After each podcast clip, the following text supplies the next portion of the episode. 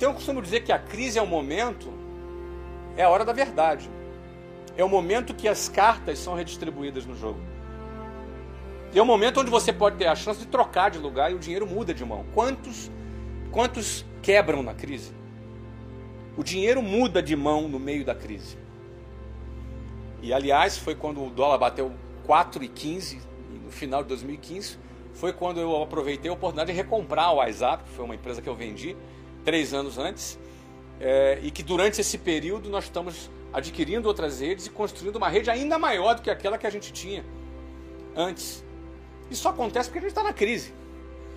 Então a crise, eu não gosto de crise, porém, na crise é possível você aproveitar essas, esse momento em que muitos às vezes entram em desespero, em que muitos às vezes acham que depende da coisa mais estável. Apesar de ser um momento de oportunidades, eu não gosto. Eu prefiro ah, navegar sem navegar sem muitas ondas. Mas se tiver que navegar com ondas, a gente sabe navegar com ondas e eu penso que quem se propõe a aprender a navegar na tempestade consegue encontrar muita chance.